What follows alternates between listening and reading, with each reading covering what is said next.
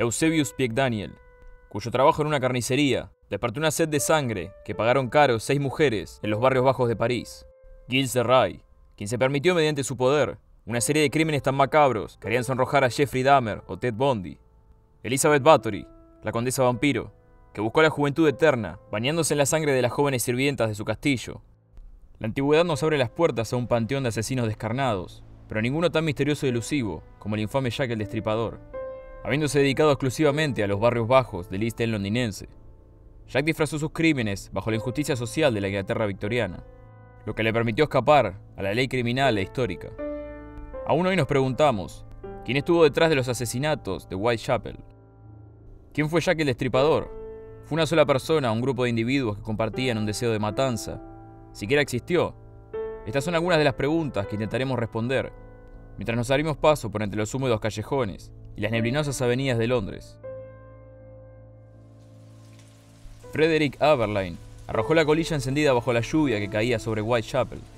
15 años habían pasado desde que hubiese puesto un pie allí por última vez. Los novatos iban de acá para allá, buscando pistas. Una carreta dobló en la avenida y se perdió en la niebla. Alguien le acercó los papeles con los datos de la jovencita. Maria Nichols fue la primera víctima del destripador.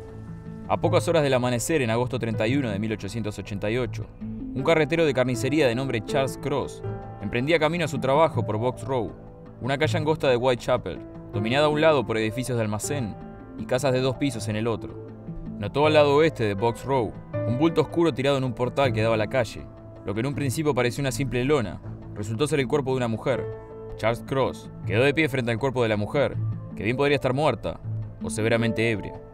Al oír pasos detrás suyo, Cross giró para ver a Robert Paul acercarse. Creo que está muerta, pronunció Cross. Según el carretero, tenía las manos frías y la falda desarreglada, Robert Paul recomendó incorporarla contra la pared en caso de que estuviese ebria. Cross respondió, no pienso tocar eso. Pensando que no podían hacer nada más, los hombres acomodaron la falda de la mujer y procuraron avisar de su hallazgo al primer policía que encontrasen en su camino. Lo que fallaron en ver bajo la tenue luz de la calle Box Row fue que la garganta de Marianne Nichols había sido cortada de lado a lado, casi por completo. Tras una rápida llamada por telégrafo de Aberline, el doctor Llewellyn llegó a la escena. Llewellyn revisó el cuerpo y encontró que si bien las manos y brazos estaban helados, las piernas seguían tibias. Pronunció que la mujer no podría haber estado muerta por más de media hora. De hecho, al momento de pasar Cross con su carreta, el asesino podría haber estado abandonando la escena, lo que dio a Aberline en qué pensar. La noticia del asesinato fue esparcida por el vecindario, y la mayoría ya lo sabía antes del amanecer. Aberline, por su parte, fue a cumplir con la ronda de preguntas a los vecinos. Los carniceros de la calle Winthrop no escucharon nada, pero permanecieron en la cena hasta que el cuerpo fue llevado a la morgue. Todos fueron más tarde interrogados, pero al final descartados como sospechosos. Patrick Mulshaw, un guardia nocturno que vigilaba la construcción de una tubería a pocas calles de distancia, no oyó nada entre las 3 y 4 de la madrugada.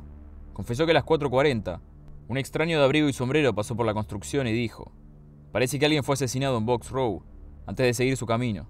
Aberline trató de rastrear al informante misterioso, pero no lo consiguió. El ataque a Marianne Nichols marcaba el tercer asesinato ocurrido en Whitechapel desde abril, pero el primero de una brutalidad tan notoria. Entre las otras víctimas se encontraban Emma Smith, asesinada a golpes la madrugada de abril 3, y Martha Tauram, apuñalada en agosto 7. Con el cuerpo frío de Marianne Nichols, tirado en Box Row, comienzan los tres años de terror para Whitechapel y una persecución interminable entre Scotland Yard y Jack el Destripador. Las cuestiones del asesinato de Marianne Nichols no habían comenzado a enturbiarse todavía, cuando en septiembre 8, Frederick Aberline fue llamado a escena de nuevo, esta vez en un patio trasero del edificio 29 en la calle Hambury. Annie Chapman había sido víctima del misterioso asesino. Aberline llegó a la escena con el resto del departamento.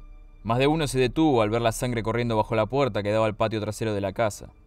Debieron saltar la cerca y dejar que la sangre corriese hasta la calle para preservar la escena, así como en el caso de Nichols. Aberline tomó nota de los cortes en la garganta, como también otros detalles escabrosos, que más tarde ese día harían renunciar a más de un detective novato.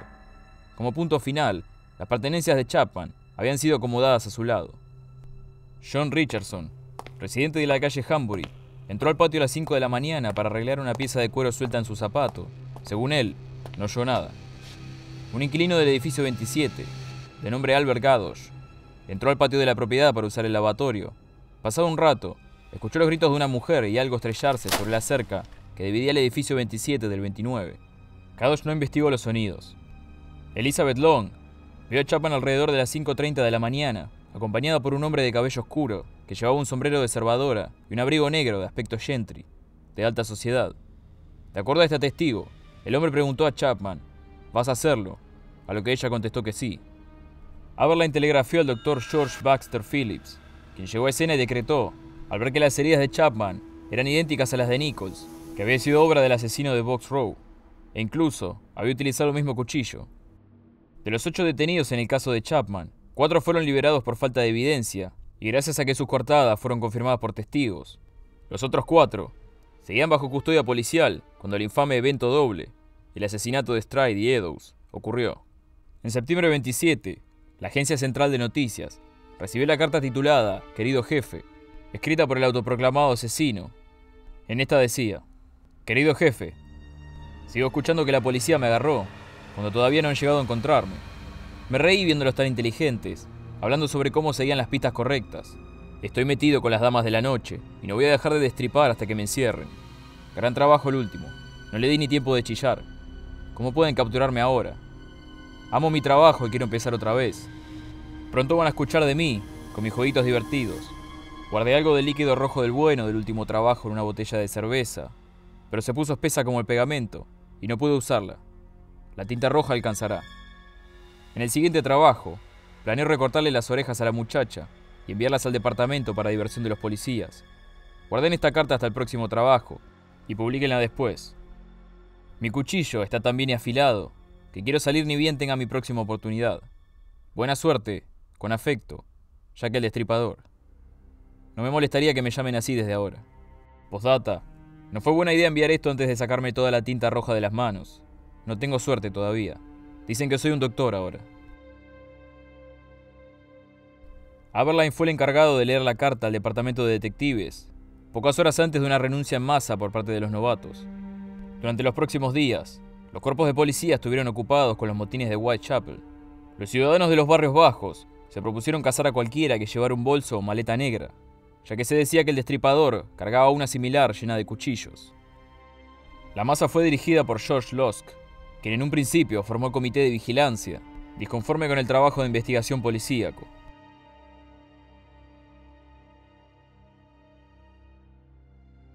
Los primeros rayos del sol no habían llegado a Londres en septiembre 30, cuando el cuerpo de Elizabeth Stride fue encontrado en un jardín de la calle Burnett, cerca de la avenida comercial. Otra trabajadora nocturna del bajo mundo de Londres, Stride, fue encontrada con cortes frescos en la garganta, de los cuales todavía brotaba la sangre. Según los reportes que un policía entregó a Aberline, el destripador había sido sorprendido por algo que lo obligó a interrumpir su trabajo sobre Stride. La falta de mutilación en el cuerpo llevó a los detectives a creer que el crimen había sido perpetrado por otro asesino. Varios testigos afirmaron más tarde a la policía que habían visto a Stride en compañía de un hombre cerca de la calle Burnett durante la noche de septiembre 29. Sin embargo, cada uno dio una descripción diferente. Algunos lo describían de piel oscura, otros clara, vestimentas de pordiosero o un traje de corte fino. La interrogación de todo el vecindario llevó a la policía en un viaje de cinco días por un mar de argumentos y contraargumentos sobre la identidad de Stride, la hora de su muerte y las condiciones de su descubrimiento. Un tal Israel Schwartz dijo ver un hombre de estatura media atacar a una mujer en la calle Burnett, cerca de un club de caballeros del que él salía. Oyó a alguien gritar Lipsky en su dirección un insulto propinado a los judíos de la zona, lo que lo llevó a correr, pensando que sería la próxima víctima del atacante. Los miembros del club de caballeros dijeron no haber escuchado nada, a pesar de tener las ventanas abiertas. El doctor Baxter aseguró que la falta de gritos y lucha en la escena del crimen eran prueba irrefutable de que Stride se había recostado en el césped por voluntad propia y que el paquete de cigarrillos que aún llevaba en su mano indicaba que no había tenido tiempo ni oportunidad para defenderse. En cuanto a las descripciones dispares de los testigos, Baxter ofreció la teoría de que Stride podría haber estado acompañada de dos hombres esa noche, o bien, varios de los testigos habían inventado su sospechoso. De todas maneras, la muerte de Stride en la madrugada de septiembre 30 no fue la única. A las 2 menos cuarto de la madrugada, los restos de Catherine Eddowes fueron descubiertos en un callejón junto a la calle Duke. La garganta de Eddowes había sido cortada y Jack retiró varias partes del cuerpo para llevárselas como souvenir. En ambos casos, la investigación falló en encontrar siquiera un culpable. Aberline vio, sentado desde su oficina, como un sospechoso tras otro era liberado al ser confirmada su cortada. Octubre 1 llegó con más correspondencia para la Agencia Central de Noticias. Esta vez fue la postal de Jackie el Descarado. No hablaba en código, viejo jefe, cuando le di la pista. Mañana va a escuchar noticias sobre el evento doble de Jackie el Descarado. Esta vez la primera chilló un poco. No pude terminarla de buenas a primeras. No tuve tiempo de sacarle las orejas. Gracias por guardarse la carta anterior hasta mi nuevo trabajo. Firma Jack. En octubre 16, George Losk, del Comité de Vigilancia, recibió la infame carta titulada Desde el infierno, junto a un frasco con un trozo de riñón humano. Desde el infierno, Mr. Losk. Señor, le envío la mitad de un riñón que tomé de una mujer, preservado para usted. La otra pieza la freí y comí, y me pareció genial. Quizá le mande el cuchillo ensangrentado que lo removió del cuerpo, si espera un poco más. Atrápeme cuando pueda, Mr. Lost. La parte del riñón en el frasco fue enviada al Dr. Thomas Horrocks Openshaw, en el Hospital de Londres. Gracias a los datos sobre la longitud de la arteria renal, Openshaw pudo afirmar que, de hecho, el riñón izquierdo pertenecía a la Oxisa Eddowes. En octubre 29, el doctor recibió lo que ahora se conoce como la carta Openshaw. En esta, Jack afirmaba, tenías razón, era el izquierdo, justo cuando iba a desenvainar mi cuchillo a lo largo de su garganta, cuando llegó la policía. Pero creo que voy a volver al trabajo lo suficientemente temprano, como para mandarle otro poco de interiores. Así como la carta prometía, Jack volvió al trabajo en noviembre 9. Lo que quedaba de Mary Jane Kelly apareció sobre su cama en su cuarto de la calle Dorset. Muchos creen que ella fue la última víctima del destripador. Al llegar a la escena del crimen, a verla insintió que alguien tocaba su brazo. Era la persona que había encontrado a la muchacha, ex soldado, Thomas Bowyer, y encargado de recolectar la renta. Este lo miró y dijo, esto va a perseguirme por el resto de mi vida. Una vecina de Kelly, Marianne Cox, la vio acompañada de un hombre a las 11.45 de la noche, alrededor de 36 años de edad. Llevaba un sombrero negro de felpa y bigote tupido. Cox y Kelly compartieron un saludo de buenas noches en medio del pasillo, despidiéndose esta última al decir, voy a cantar una canción. Entró a su cuarto con el hombre, quien cerró la puerta detrás de ellos. Kelly continuaba cantando, cuando Marianne salió a caminar y volvió a la una de la madrugada. Al marcar el reloj la 1.30, el canto dejó de oírse.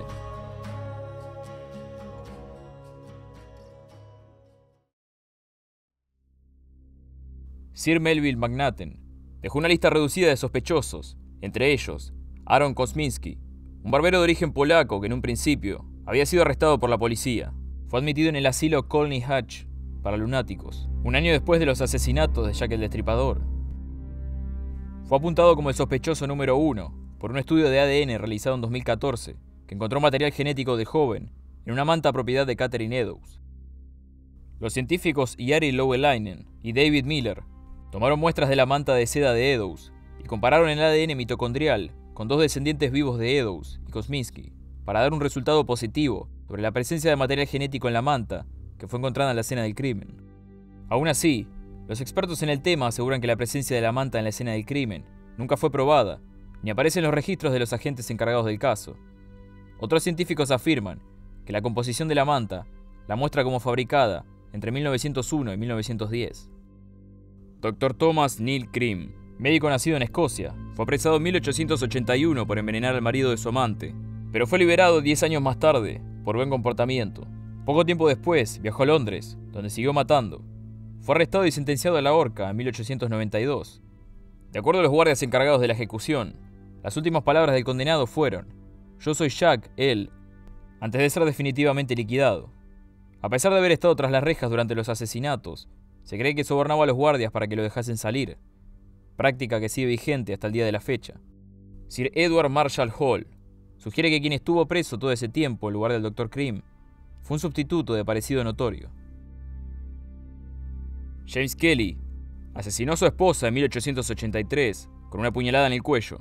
Fue encerrado en el Broadmoor Asylum, de donde escapó a principios de 1888.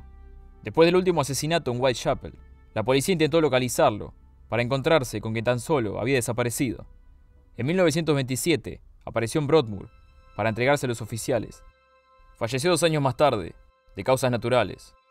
Entre 1888 y 1927, Kelly estuvo en Nueva York durante una ola de asesinatos, similar a la de Londres, y un estudio de los testimonios en estos casos lo pone como el candidato perfecto para ser Jack el Destripador. Al final, volvemos al principio de la historia. En esa fatídica noche de agosto 31 en Box Row, Charles Cross, también conocido como Charles Lackmer, fue el inocente carretero que encontró el cuerpo de Marianne Nichols faltando pocas horas para el amanecer. ¿O acaso no fue así? Garrett Norris, de la Universidad de Aberystwyth, propone a Cross como sospechoso número uno. Cross mintió a la policía sobre su descubrimiento, mientras que afirmaba haber estado con ella por un par de minutos. La ruta que tomó indica que estuvo con ella, por lo menos por 10 minutos. Cuando Cross llamó a Robert Paul para que la viera, no había sangre en la escena, pero sí cuando Aberline llegó, lo que indicaría que las heridas estaban aún frescas, si no recién hechas. Además, rechazó los intentos de Robert Paul por sentarla contra la pared, creyendo que solo estaba ebria. Eso habría hecho posible ver los cortes en el cuello de la mujer. No teoriza que Cross había comenzado el proceso de mutilación cuando los pasos de Robert Paul lo interrumpieron y transformó la escena en un supuesto descubrimiento. En su ruta al trabajo, Cross pasaba por las tres calles, en donde Chapman, Nichols y otra mujer llamada Marta Tabram fueron asesinadas. El evento doble ocurrió un sábado, la única noche libre de Cross. Elizabeth Stride murió cerca de la casa donde Cross creció, y el camino desde esa escena del crimen hacia donde Eddowes fue asesinada era la ruta que Charles Cross había usado para ir al trabajo por los últimos 20 años. Su oficio como carretero de carnicería, es decir, aquellos que llevan los trozos cortados y restos inútiles de carne, haría posible verlo cubierto de sangre sin levantar sospecha alguna. Lo que además coincidiría con el mítico conocimiento con cuchillo atribuido al asesino. De acuerdo a los estudios realizados por Mark Olshaker y John Douglas sobre perfiles criminológicos, Charles Cross podría haber mostrado su primer asesinato de manera intencional a Robert Pold y más tarde a la policía, como una forma de satisfacción por un trabajo realizado con éxito. La reticencia a incorporar el cuerpo, además, pronunciando no pienso tocar eso, podría llegar a demostrar un desdén por las acciones de su otra personalidad asesina, además de referirse a la víctima como una cosa y no como una persona. Si bien puede que nunca se sepa con certeza quién fue el destripador de Whitechapel, podemos aventurarnos a postular a los candidatos más prominentes y estudiar las diferentes teorías para llegar a una respuesta lo más satisfactoria posible. Lo cierto es que ya que el destripador podría ser cualquiera de estos rostros que ves ahora en pantalla, Propongo que les des una buena mirada a los ojos, a ver qué es lo que piensas. ¿Quién de ellos fue? Déjenmelo saber escribiendo un comentario.